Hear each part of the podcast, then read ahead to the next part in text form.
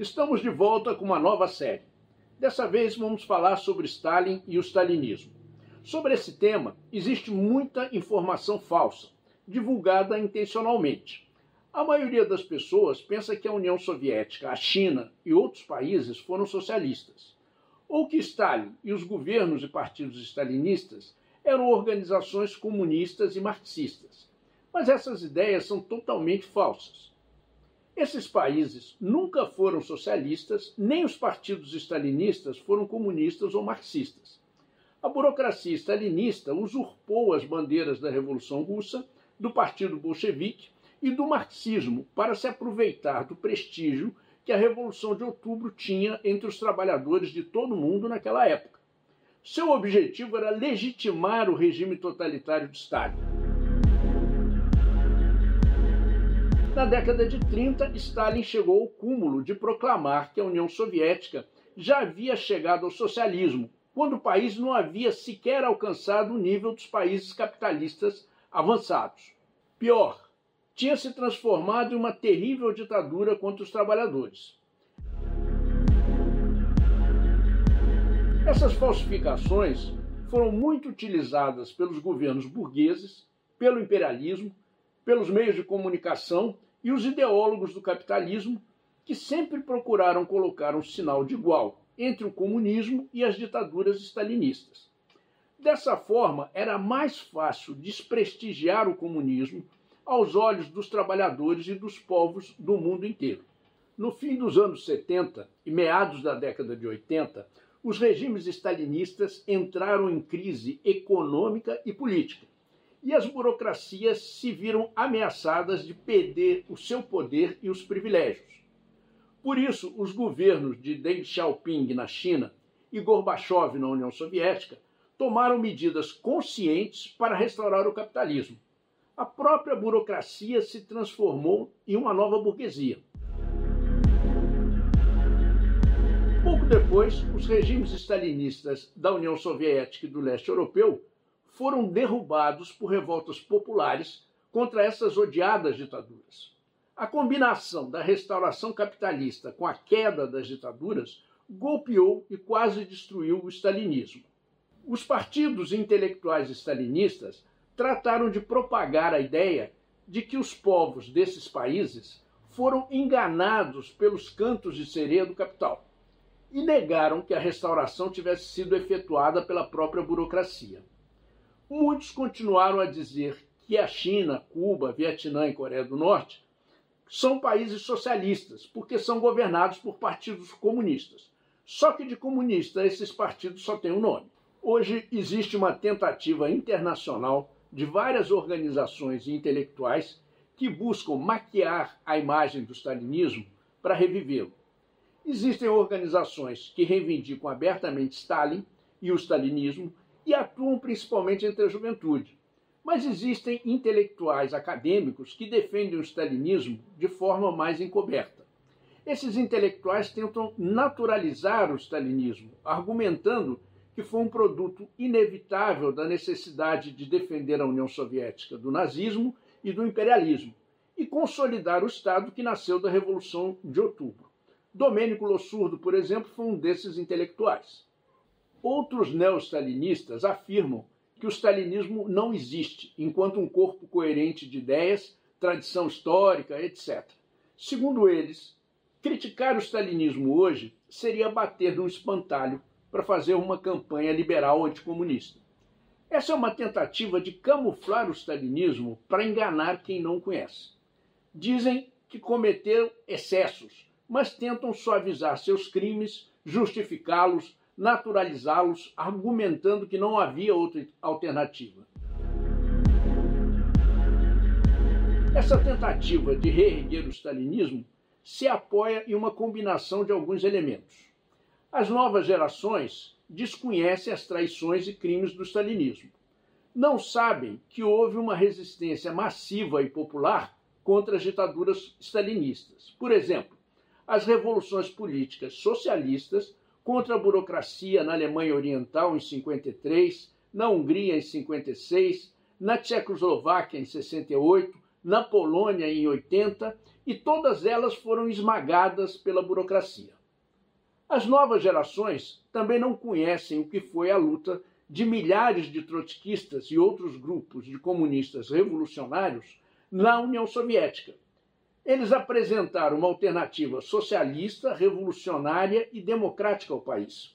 Todos eles foram perseguidos e assassinados por Stalin. O que os intelectuais, partidos e grupos neo-stalinistas estão tentando fazer é se aproveitar dessa falta de informação e conhecimento. Eles tentam se aproveitar também do desprestígio dos partidos oportunistas, como a social-democracia, o PT e o chavismo, para ressuscitar essa corrente burocrática contra-revolucionária e de colaboração de classes. Para essas novas gerações, o stalinismo se apresenta como uma verdadeira corrente comunista tentando usurpar de novo essa bandeira. Isso é totalmente falso. Nessa nova série, nós vamos abordar em vários capítulos diversos temas para explicar, a partir de um ponto de vista marxista, o que foi e o que é o stalinismo.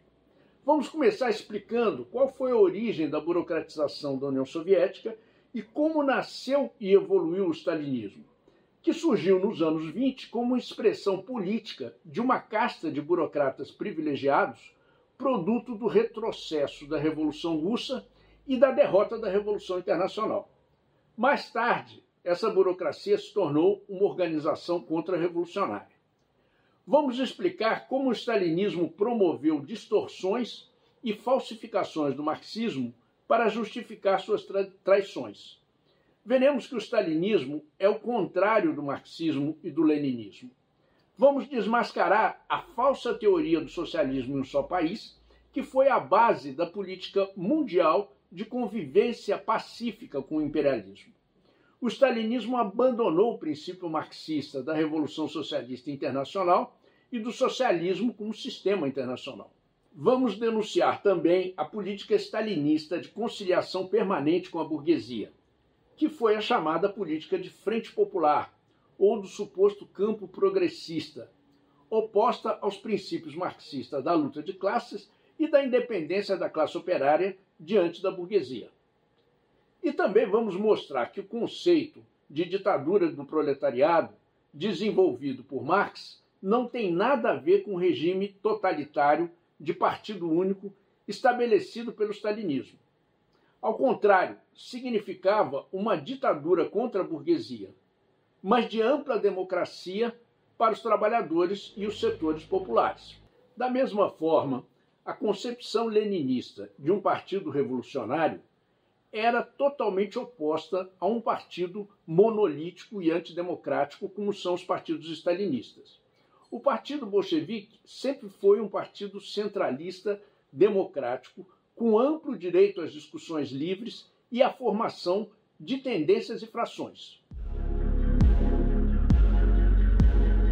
Nós vamos ver nessa série que o stalinismo foi responsável por introduzir a prática monstruosa de reprimir, perseguir, prender e principalmente assassinar socialistas revolucionários dissidentes com o objetivo de eliminar fisicamente a vanguarda comunista da Revolução de Outubro e todos os comunistas que se opunham à burocracia. Para justificar esses crimes, o stalinismo montou uma verdadeira escola de falsificações históricas e calúnias contra os comunistas opositores, principalmente os trotskistas, acusando-os de espiões e terroristas a serviço de Hitler e do fascismo, e apagando seu papel na Revolução Russa, incluindo até as fotografias. Dessa forma, o stalinismo introduziu no movimento operário a moral destruidora das falsificações, fraudes e calúnias. Vamos explicar também que, apesar das diferenças entre os países, o stalinismo era um aparato mundial que tinha em comum a existência das burocracias privilegiadas e regimes totalitários e a falsificação dos princípios do socialismo. O resultado final dos regimes stalinistas foi a restauração do capitalismo. foi uma decisão consciente do conjunto da burocracia e não somente de uma ala restauracionista ou de um setor opositor.